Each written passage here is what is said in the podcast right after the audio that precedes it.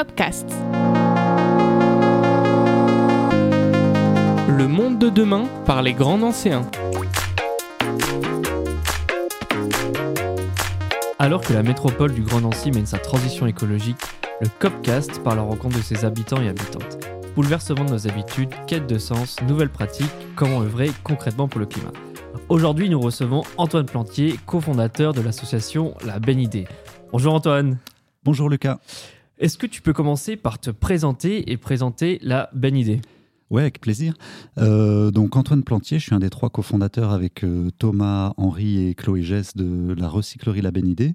Euh, alors quelques mots sur moi, bah, je suis originaire de, Nancy, hein, même juste à côté de Nancy, donc de Vendœuvre. J'ai grandi, j'ai fait mes études ici et puis après je suis parti travailler un peu partout pendant sept ans, notamment finalement en région parisienne. Et euh, on a eu ce projet avec Chloé de revenir s'installer à Nancy pour, euh, pour créer euh, la recyclerie La Bénidée. Et c'est comme ça qu'on est revenu et qu'on porte ce projet depuis 4 ans avec, avec Thomas qu'on a rencontré ici. Alors est-ce que tu peux nous expliquer ce que c'est la recyclerie La Bénidée Qu'est-ce que vous y faites? La recyclerie La Bénidée, bah, comme son nom l'indique, c'est une recyclerie. Donc une recyclerie, c'est quoi? C'est un, lieu, en principe, euh, qui a un statut associatif, c'est notre cas, euh, où on collecte des objets qui étaient destinés à être jetés, donc des objets que les gens euh, n'utilisent plus, et on les rénove, on les nettoie, on les remet en état, et on les remet en vente à, à petit prix, à destination de tout public, mais avec une visée sociale, donc principalement pour que des gens ayant des petits budgets puissent s'équiper, puissent à nouveau s'équiper Yeah. Et la particularité de la Bénidée, donc, euh, qui est, qui est euh, notre, notre cyclerie, c'est qu'on est spécialisé dans l'univers de l'ameublement. On a voulu apporter une touche un peu particulière, pas être euh, généraliste, ce qui est le cas des ressourceries. Les ressourceries collectent du textile, collectent de la vaisselle, du mobilier, mmh. collectent tout type de choses. Et nous, on a voulu avoir une, une, une identité assez forte et on est donc spécialisé dans le mobilier avec euh, une autre spécificité qui est qu'on a un atelier de menuiserie euh, qui, est, qui est géré par Thomas, menuisier avec 15 ans d'expérience, et donc on refabrique même du mobilier à partir de déchets. Oui, j'allais dire, c'est pas anodin d'avoir choisi les meubles, donc vous avez au moins un menuisier dans l'équipe. Exactement, on a, on a un menuisier, et pas n'importe lequel. Thomas est quand même un menuisier bien bien capé, donc il a plus de 15 ans d'expérience à, à, gérer des ateliers avec jusqu'à 70 personnes. Et puis, il travaillait dans l'industrie du luxe auparavant. Donc, euh, il a, on a fait un peu tous les trois le même cheminement. on, a, on a plus de 10 années d'expérience. On travaillait soit dans l'industrie pour Chloé et moi, soit dans la menuiserie, le menuiserie de luxe pour Thomas. Et voilà, face au, avec un peu beaucoup de personnes de nos jours, des dissonances cognitives entre notre emploi de tous les jours et puis nos, nos idéaux de société, on a fini par euh, passer le cap et, s'investir dedans.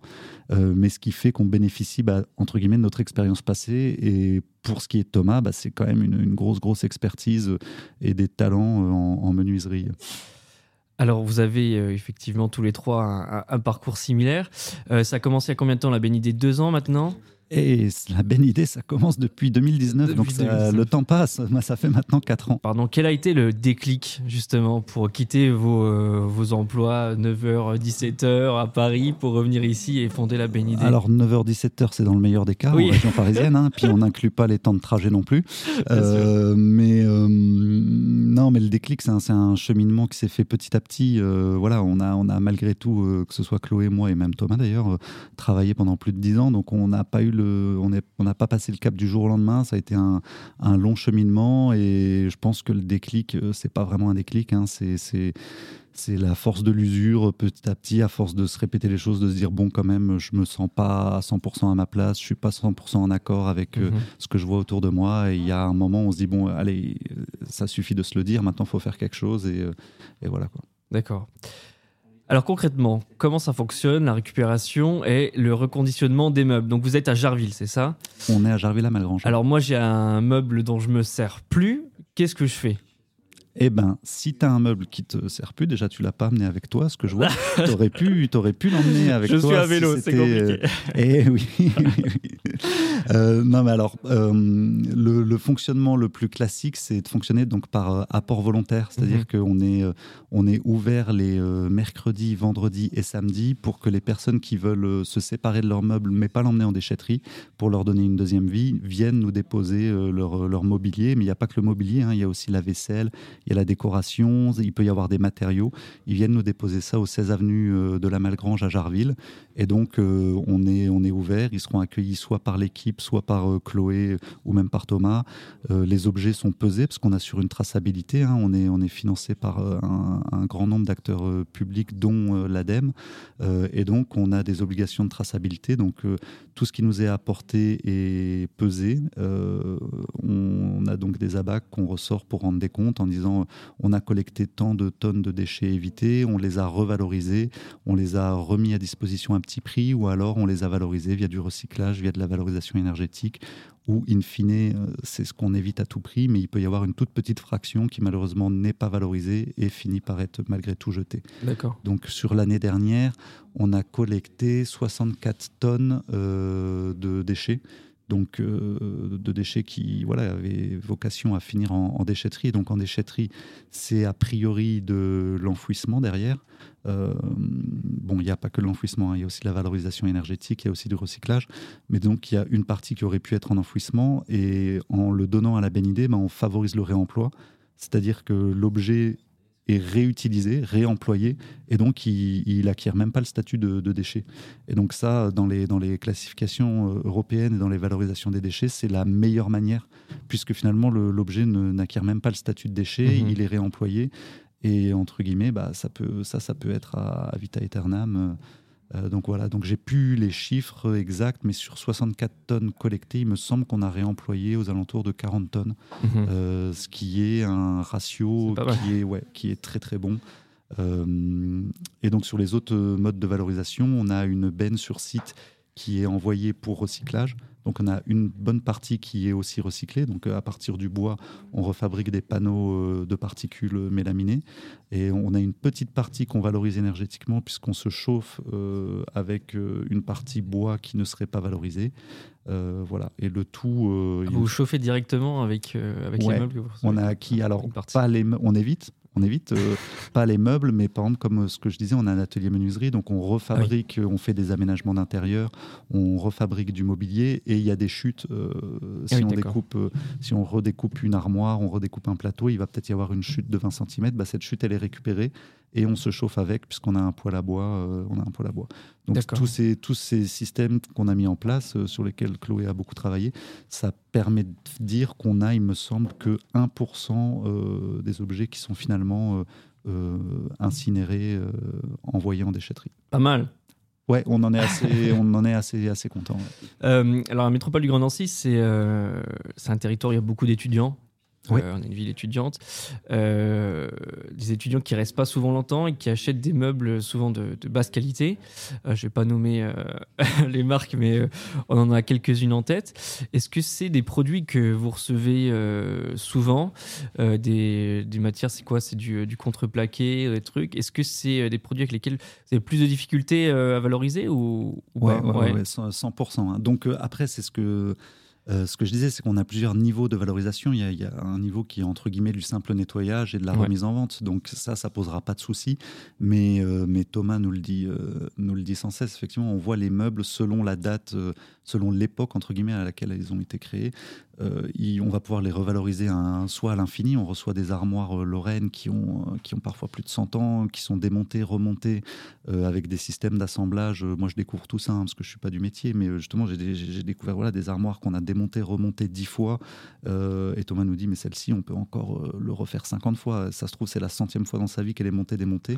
Et sur les, bah, sur les nouveaux meubles, euh, alors voilà, on va pas citer les grandes marques, mais effectivement, une fois qu'on l'a remonté, démonté trois fois, bon bah il y a du jeu, il y a le plateau qui mhm. est à moitié fissuré, il y a effectivement il va y avoir beaucoup plus de difficultés à valoriser, à revaloriser ça, et il aura peut-être que ce meuble que entre guillemets trois vies. Une fois qu'il sera remonté trois à cinq fois, ça va être quasiment impossible de le, remonter. Ça me rappelle euh, un des précédents épisodes où on avait parlé de la, de la fast fashion euh, qui subit aussi ce, ce phénomène hein, entre des, des, des, vêtements de meilleure qualité qu'on va pouvoir porter toute une vie et des, euh, des, vêtements qui sont conçus pour être portés deux, trois fois au final. Est-ce que tu observes du coup le même phénomène dans l'ameublement Alors, j'irai pas forcément jusqu'à de la fast fashion parce que c'est vrai que le, sur le sur l'habit euh, ouais sur, sur, les habits on voit vite l'idée où c'est une pulsion tiens j'ai envie de ça. En plus on se fait un peu avoir par le marketing on passe dans une boutique. Ah il est top ce t-shirt. Mhm. on va le porter euh, enfin il est de mauvaise qualité. Le meuble je pense qu'il y a moins l'aspect euh, ah tiens je vais m'acheter une commode on, on, va pas craquer parce que bah, comme tu le disais tu es à vélo là tu vas pas tu pourrais repartir avec un t-shirt que tu as acheté. Par contre tu vas pas repartir avec une armoire sous le bras. Par contre tout simplement je pense les prix les prix à l'époque, euh, si on pense à, nos grands-parents, en tout cas moi, mes grands-parents vivaient à la campagne, et ils étaient agriculteurs. Bon, bah, quand ils achetaient une armoire, ils y réfléchissaient longtemps avant de l'acheter et puis ils la gardaient toute leur vie en fait. Euh, mm. Nous effectivement, euh, notre génération, je pense que on achète un meuble. Bah, tu as parlé de l'exemple des étudiants qui déménagent souvent. je pense qu'on n'acquiert pas une armoire Lorraine en se disant je vais la garder toute ma vie. On, se dit tiens, je déménage, je vais habiter ici 2-3 ans. Bon, bah, j'achète du mobilier pour 2-3 mm-hmm. ans. Et bon, voilà, c'est vrai qu'il y a un raisonnement peut-être un peu, un peu similaire. Et puis il y a les il n'y a pas photo, il y a, forcément le budget euh, de chacun et les prix. Quand euh, dans une marque de, mobilier bas de gamme, on va acheter quelque chose euh, pour 15 euros, après quand on voit un, beau meuble à 300 euros, on se dit bah on n'a pas forcément les moyens ou forcément le recul pour se dire oui mais celui-là il va durer toute la vie. Bien entendu. alors vous êtes situé à Jarville, tu m'avais parlé de la Cité du Fer. Hmm. Est-ce que tu peux m'expliquer ce que c'est et qu'est-ce qui s'y passe là-bas? Alors la Cité du Fer, bah, c'est un superbe projet qui prend, euh, qui prend petit à petit forme.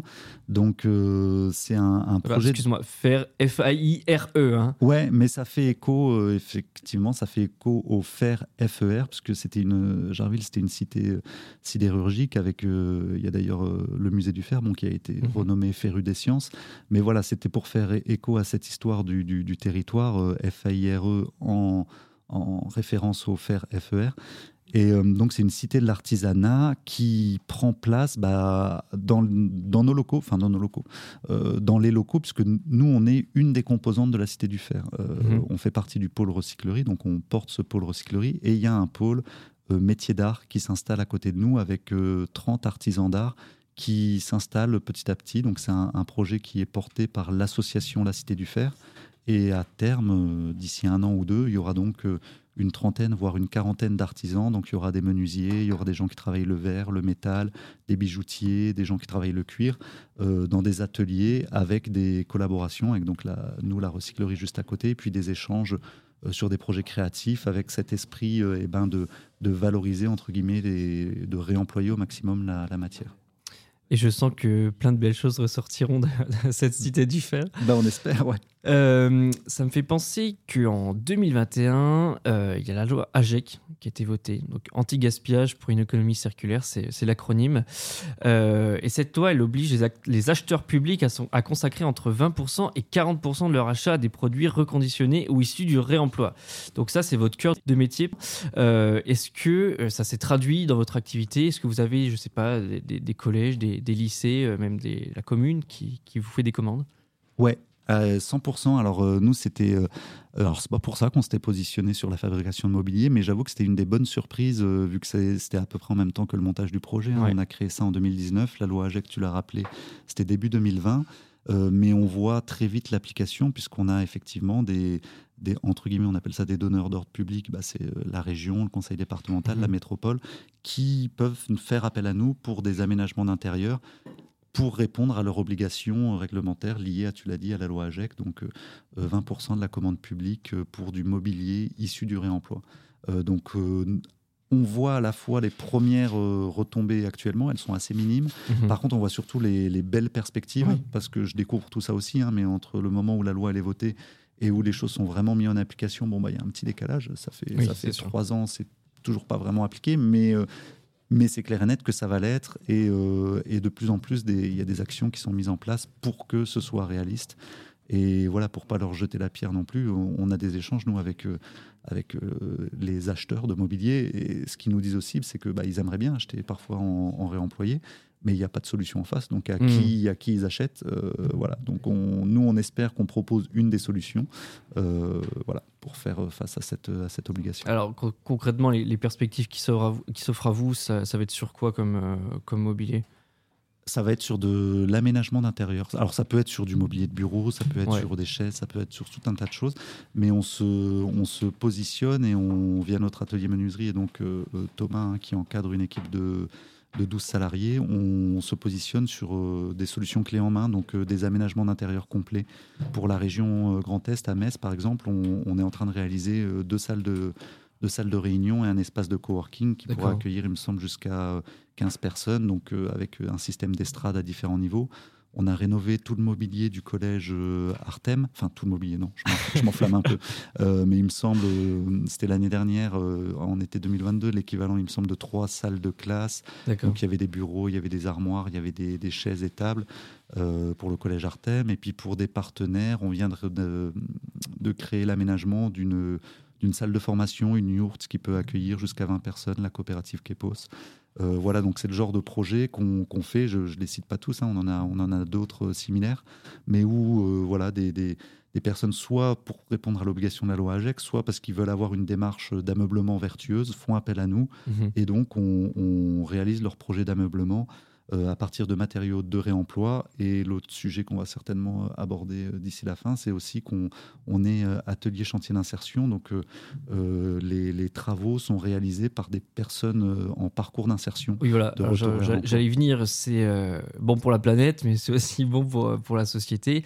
Vous êtes un, un chantier d'insertion. euh, Qu'est-ce que ça veut dire euh, Comment aussi ça se traduit alors? Euh, eh ben, un, chantier d'insertion, c'est donc euh, ça veut ça veut dire que notre mission principale, euh, c'est d'accompagner des personnes qui sont en difficulté sociale, qui ont des parcours de vie pour X raisons, qui ont rencontré des, difficultés dans leur vie et qui ont donc sont donc maintenant éloignés de l'emploi.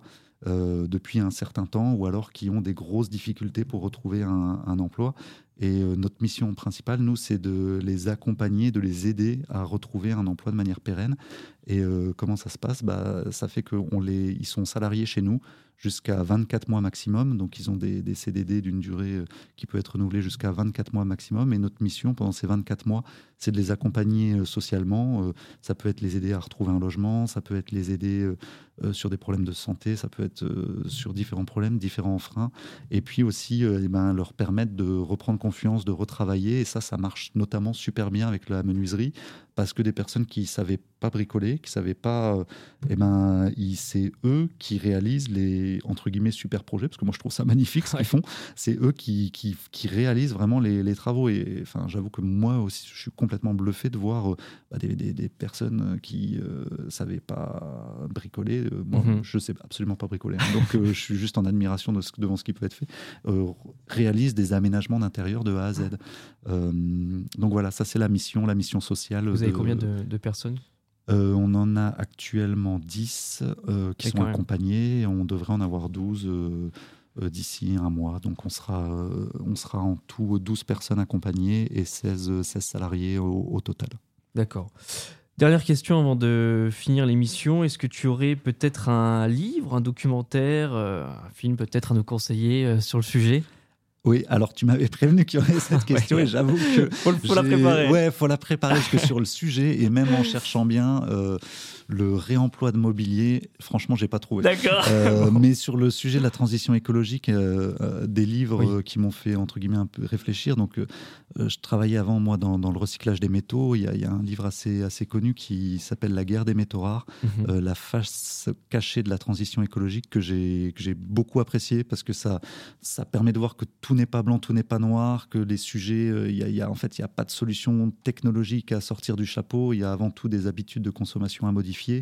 Et puis bien sûr, il y a malgré tout des techniques euh, à, mettre en, œuvre, mais voilà, tout est entre guillemets toujours un peu plus compliqué que ce qu'on pense et il n'y a pas de solution magique. Donc euh, la, guerre des métaux rares, je trouve que c'est un bon livre bien intéressant en tout cas qui m'a plu. Et puis au niveau reportage il y avait un reportage sur euh, Arte euh, sur euh, le recyclage c'était quoi? C'était la face cachée du recyclage Mhm. que j'avais bien aimé ou aussi pareil bon Mhm. bah voilà ça montre qu'il y y a des solutions technologiques mais malgré tout c'est jamais tout, tout rose non plus Et je mettrai les références en description de l'émission. Euh, pour finir, est-ce que tu peux nous donner les réseaux sociaux et l'adresse, toutes les informations qu'on doit savoir sur la bonne idée? Ouais, bah, avec grand ah. plaisir. Euh, donc, euh, bah, les réseaux sociaux, pour être honnête, je les connais pas. Mais on a une page Facebook, on a une page Instagram et on a une page euh, LinkedIn. Et honnêtement, ça nous aide beaucoup, beaucoup. Ne serait-ce qu'un petit j'aime, un petit pouce levé, un petit ou de suivre les pages. Euh, J'étais pas du tout de ce milieu-là non plus, mais je me rends compte avec ce projet qu'en fait, c'est hyper important d'avoir entre guillemets des gens qui suivent l'actualité. Donc, si vous voulez bien suivre ces différentes pages, ça nous fait un joli coup de pouce. Et je mettrai bien sûr tout ça en description. Bah, merci beaucoup. Donc si vous souhaitez en savoir plus et participer à la transition écologique du Grand Nancy, rendez-vous sur cob.grandnancy.eu. Merci Antoine. Merci à toi, merci beaucoup.